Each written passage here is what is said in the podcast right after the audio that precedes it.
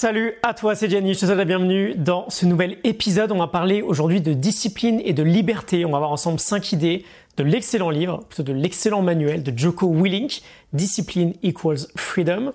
Tu le sais sans doute, je suis assez fan de la puissance de Joko Willink. Son podcast est excellent. On a déjà parlé ensemble euh, du livre Extreme Ownership un peu plus tôt dans ces épisodes. Un épisode d'ailleurs que je te conseille vivement, je te le mets en description. Et donc on s'inspire, comme toujours, de la Morning Note, la fiche PDF avec les 5 idées. Tu peux la télécharger gratuitement avec le lien qui est aussi en description. On est parti pour l'idée numéro 1. Le hack ou la voie facile n'existe pas. On commence avec une première citation, j'ouvre les guillemets. Tout le monde cherche le raccourci ou le hack. Si tu viens ici avec l'ambition de le découvrir, oublie, le raccourci, c'est un mensonge. Le hack ne te mène pas là où tu souhaites aller. Si tu veux prendre la route la plus simple, sache qu'elle ne te mènera jamais vers qui tu veux devenir. Une personne plus forte, plus intelligente, en meilleure santé. Atteindre ses objectifs, vaincre les obstacles et devenir la meilleure version possible de soi-même, cela n'arrive pas tout seul. Il n'existe aucune voie facile. Il n'existe que la discipline. Je ferme les guillemets. On entend sa voix résonner dans tous les mots de ce manuel. Un manuel d'ailleurs qui est écrit avec une idée différente à chaque page. C'est euh, vraiment pas un livre comme les autres. Ces premiers mots sur la discipline, sur le hack, me font penser à ceux d'Alan Stein dans Raise Your Game. Il nous disait Un hack est un raccourci, je ne crois pas au raccourci, je crois à l'efficacité. Oublie les hacks, fais le job et gagne ton succès. Et c'est vrai qu'aujourd'hui, finalement, quand on y pense, on aime tous ça. On est euh, ciblé par euh, des pubs sur Facebook qui nous promettent un résultat sans fournir pendant trop d'efforts. On cherche la solution à l'extérieur, avant de chercher si elle pourrait pas finalement se trouver en nous, à l'intérieur. Mais ces raccourcis n'existent pas. Et surtout, ils ne te prouvent rien à toi-même. C'est dans l'adversité que tu te renforces, que tu gagnes en confiance en toi. Et Joko nous dit, il n'existe que la discipline. J'ai même envie de te dire, il n'existe que la discipline. Je te mets l'épisode sur la discipline en description. Cette autodiscipline, cette volonté, cette capacité à faire ce qui doit être fait, qu'on en ait envie ou non, ben, c'est la reine de toutes les vertus. Et surtout la racine de notre liberté. Dans Extreme Ownership, Joko nous disait, je vous les guillemets, même si la discipline requiert du contrôle et de la tempérance, elle mène en réalité à la liberté. Et il nous disait par exemple, lorsqu'on a la discipline de se lever plus tôt le matin, on est récompensé par plus de temps libre. le développement de cette autodiscipline passe, quoi qu'il arrive, par un travail personnel, par de l'effort. On ne l'obtient pas juste en un claquement de doigts. On passe à l'idée numéro 2, décision et engagement. J'ouvre les guillemets, d'où vient la discipline de l'intérieur, d'une décision personnelle. Si tu penses ne pas être une personne disciplinée, c'est parce que tu l'as toujours pas décidé. Alors décide, engage-toi, deviens la discipline. Je ferme mes guillemets. Cette idée d'engagement et de décision est fondamentale. Elle me fait penser à Steven Pressfield dans euh, The War of Art, la guerre de l'art, ou dans Turning Pro. Je te mets aussi euh, en description les liens vers ces épisodes. Il nous parle de cette idée de devenir professionnel. Pressfield écrit directement, j'ouvre les guillemets, ce qui nous pose problème dans notre vie n'a rien à voir avec le fait d'être malade ou de s'être trompé de chemin. Ce qui nous fait mal, c'est que nous vivons notre vie comme des amateurs. Je ferme les guillemets. Tu veux un résultat, tu dois, tu dois décider, tu dois être engagé, tu dois passer professionnel. Fais ce contrat avec toi-même. Décider, ça vient de décider, ça veut dire couper. On coupe les autres options. On coupe les options d'échec ou d'abandon. On s'engage, on fait des erreurs, on apprend, on progresse, c'est normal, mais l'idée est qu'on est déterminé. Ok Idée numéro 2, décision et engagement. Idée numéro 3, l'art de la curiosité. J'ouvre les guillemets, le savoir est un outil puissant. C'est d'ailleurs le plus puissant. Posséder de la connaissance, c'est posséder l'arme ultime. Et tu gagnes de la connaissance en posant des questions. Quelles questions? Toutes les questions. N'accepte aucune vérité. Si tu ne comprends pas un mot, ouvre un dictionnaire. Si tu ne comprends pas une idée, dissèque-la. Si tu ne comprends pas un concept ou comment fonctionne un concept, découvre-le par toi-même. Pose toutes les questions qui te viennent à l'esprit. C'est comme ça que tu apprends.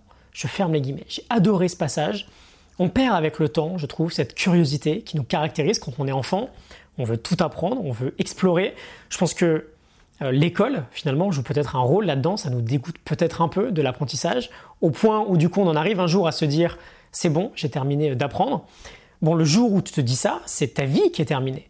On veut garder cette curiosité, on veut ne jamais hésiter à peut-être passer pour un idiot.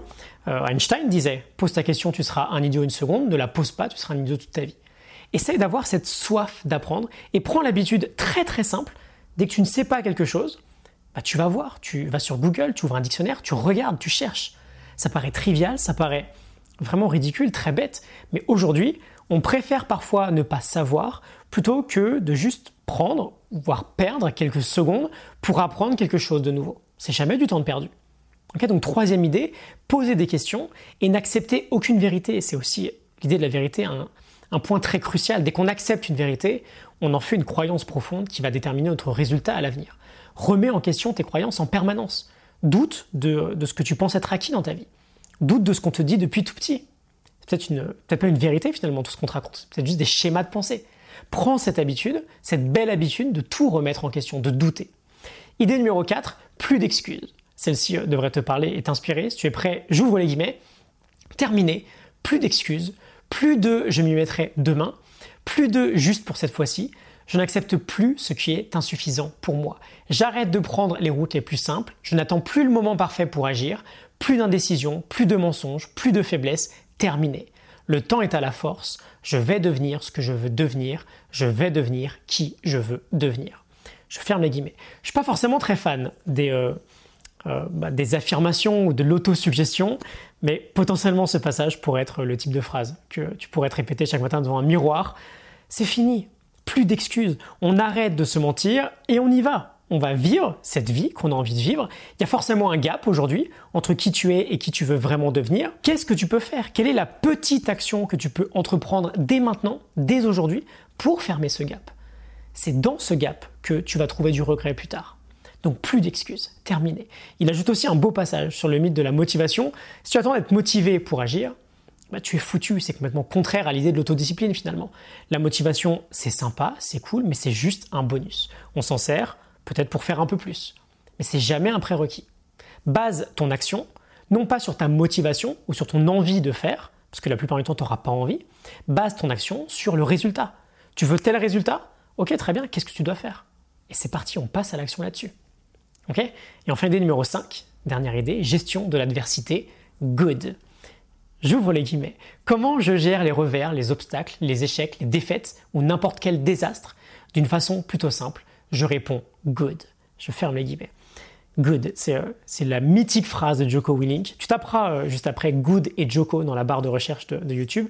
Tu verras, c'est euh, plutôt inspirant. L'idée est très simple. Quand on rencontre une forme d'adversité, on a un choix à faire. Et ce choix nous appartient, on en est responsable. Se laisser bouffer ou s'en servir comme essence. Être antifragile et grandir face à l'adversité. Et en répondant, en répondant good face à l'obstacle, ça oblige, ça l'oblige à tout de suite finalement voir le positif dans cet obstacle-là.